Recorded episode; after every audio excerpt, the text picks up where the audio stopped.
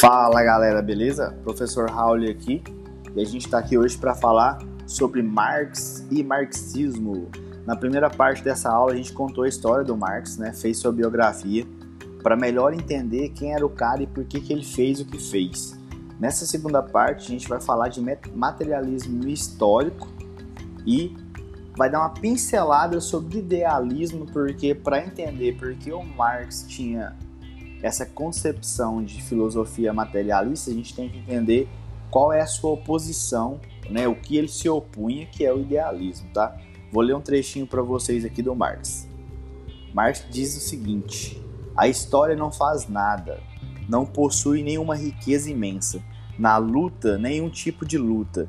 Quem faz tudo isso, quem possui luta é, muito antes, o homem, o homem real que vive, não é por certo, a história, que utiliza o homem como meio para alcançar seus fins, como se tratasse de uma pessoa à parte, pois a história não é senão a atividade do homem que persegue seus objetivos.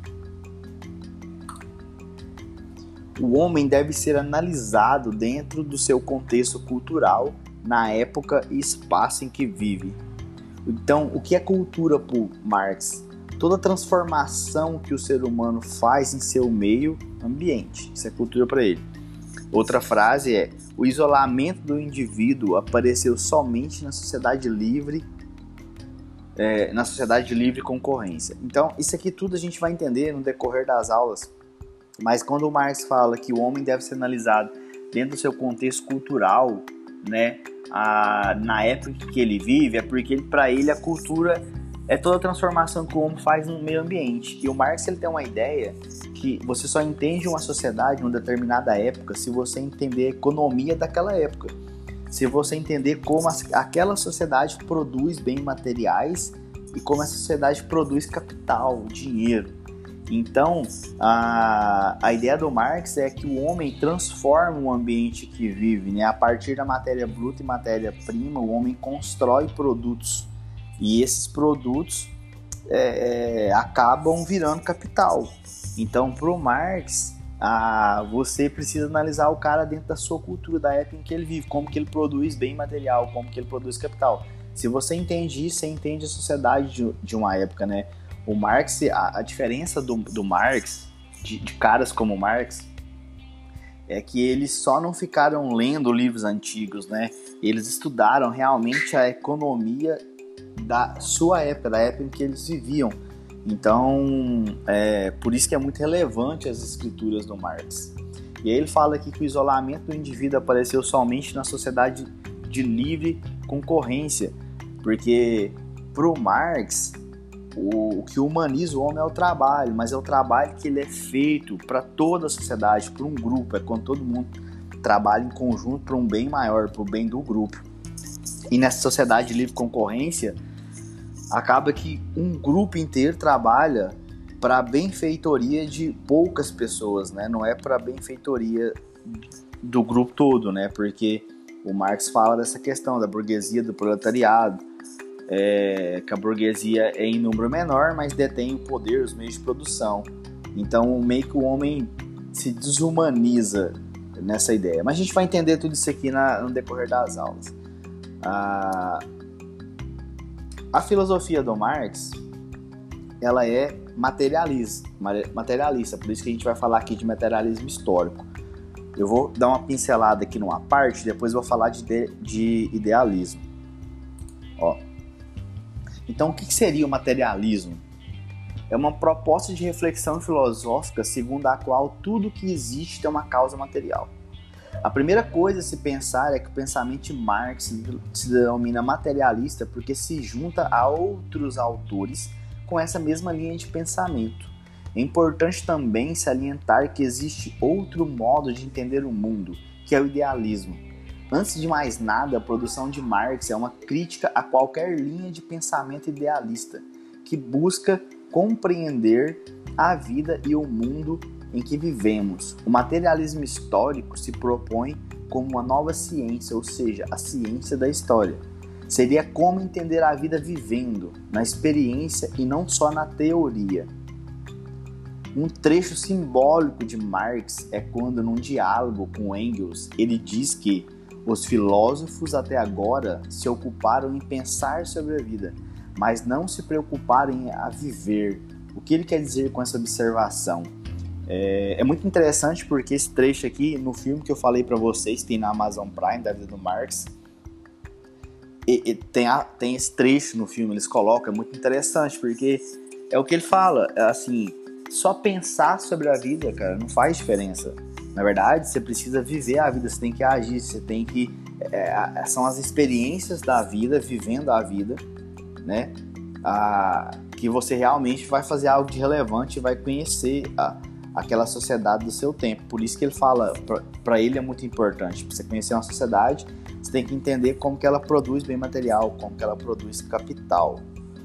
É, só que para a gente entender, né, por que, que tem essa por que a filosofia dele era materialista, era a filosofia da experiência, da, de, da vida vivendo a vida, e não só do pensamento, das ideias, da racionalidade, a gente tem que entender um pouco sobre o que é idealismo. Então eu vou dar uma pincelada rápida uh, sobre o que é idealismo aqui. O idealismo não é uma simples teoria, mas um conjunto de teorias filosóficas metafísicas complexas que entendem a realidade como uma complexidade existente em pelo menos dois planos, né? Um plano material, da realidade material, sensorial e perceptivo, ou seja, as minhas sensações, percepções, o tato, o olfato, a audição, é, é, o que eu consigo tocar, as minhas percepções, né, os meus, a maneira como a, os meus sensores do, do meu corpo conseguem sentir as coisas da vida e um plano ideal, de uma existência ideal, onde se estabelecem apenas conceitos, significados e formas perfeitamente estabelecidas. Podemos, podemos remontar o idealismo a Platão em, é, e temos um desenvolvimento maior da corrente com os idealistas alemães do século XVIII. Eu lembro do Platão, né, que tinha esse dualismo platônico, que ele dividia o mundo em um mundo perfeito, ideal, é, que era o mundo das ideias, e o mundo imperfeito, que era uma cópia do mundo das ideias, que era o mundo da experiência, que é o mundo que, que nós entendemos como real hoje. Beleza, vamos lá. O idealismo parte do princípio de que há existência metafísica de uma realidade complexa ideal, ideia platônica. O que é ideal é aquilo que existe enquanto ideia, enquanto conceito, como algo descolado da matéria. O idealismo é justamente a afirmação dessas ideias como ponto central do conhecimento. Ah, é como se você fosse construir uma casa e aí você é o arquiteto, você faz o desenho ali, a planta da casa. Aquela planta é o mundo ideal, né? É a ideia, é aquilo ali que você tem na sua cabeça. Quando você constrói a casa, a casa é a experiência, a casa é uma cópia daquela ideia perfeita de casa, que é a, a, aquele desenho que você fez, aquilo que você idealizou. E essa casa é uma cópia imperfeita, porque a perfeição está na ideia. A partir da ideia, você pode ter, é, construir a casa, mas a, a ideia, a, a, perfeição é somente a ideia. Por isso, idealismo. Mais ou menos assim. Vamos lá. Características do idealismo. A realidade material é o que, é o que existe como matéria e é aprendido pelos órgãos do sentido, ou seja, aquilo que é visto, tocado, ouvido, aquilo que provoca experiências sensoriais. A realidade ideal somente pode ser compreendida por meio do intelecto, da racionalidade.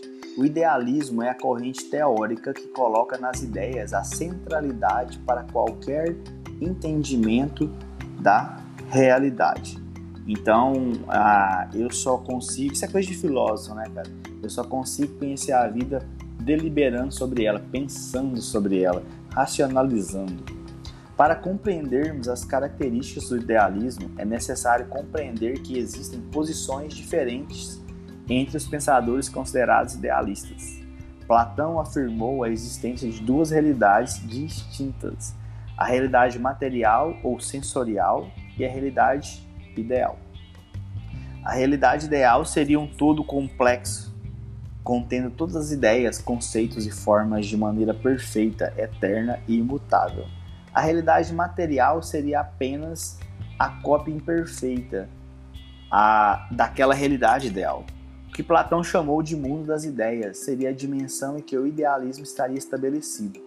E o único conceito verdadeiro e confiável seria o conhecimento intelectual das ideias e formas. É o que eu falei aqui da, da casa, né?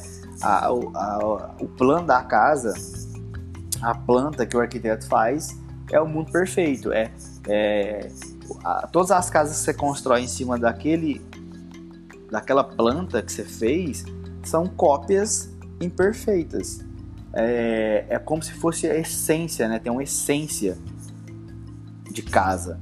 Então, é, a perfeição realmente está nas ideias.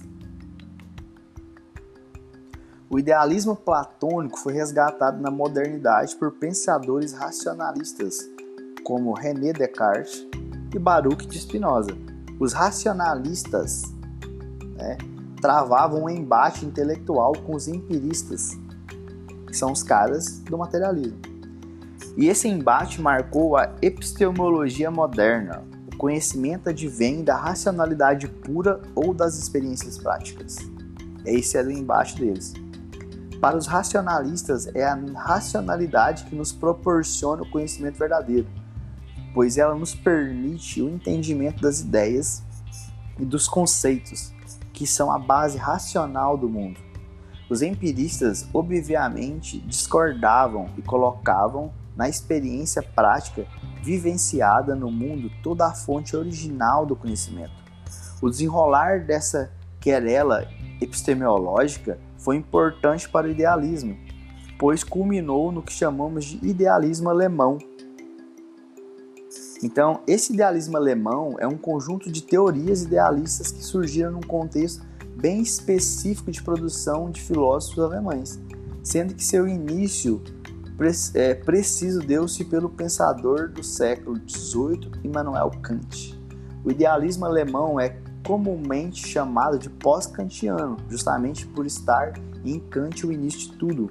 Os filósofos do idealismo alemão são Immanuel Kant, uh, o Friedrich é, Schelling e o Hegel.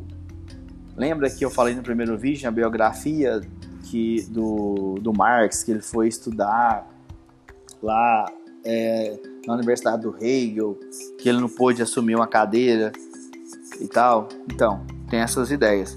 É, então aqui entra o Marx. Né? Aqui dá pra gente entender o que, que de um lado é idealismo, do outro vem o materialismo, né? De um lado você tem o racionalismo, a racionalidade, de outro lado você tem o empirismo, o mundo da experiência, dos sensores, da sensibilidade. É... Então, na próxima aula agora, na terceira parte, a gente vai falar só de materialismo histórico. Acho que agora deu para dar uma ideia de por que, que o Marx se opunha, né? Porque pro Marx, lembra que a gente falou é, que ele fala que os filósofos até um certo ponto só tinham se preocupado em pensar sobre a vida e não viver a vida. Para ele, você só conhece a vida e o tempo que você vive na experiência, vivendo a vida, conhecendo como que aquela sociedade funciona de verdade, na experiência. Então, aqui começa realmente a oposição do Marx e toda a gama de ideias que ele vem a construir. Valeu, vamos lá, agora tem a terceira parte.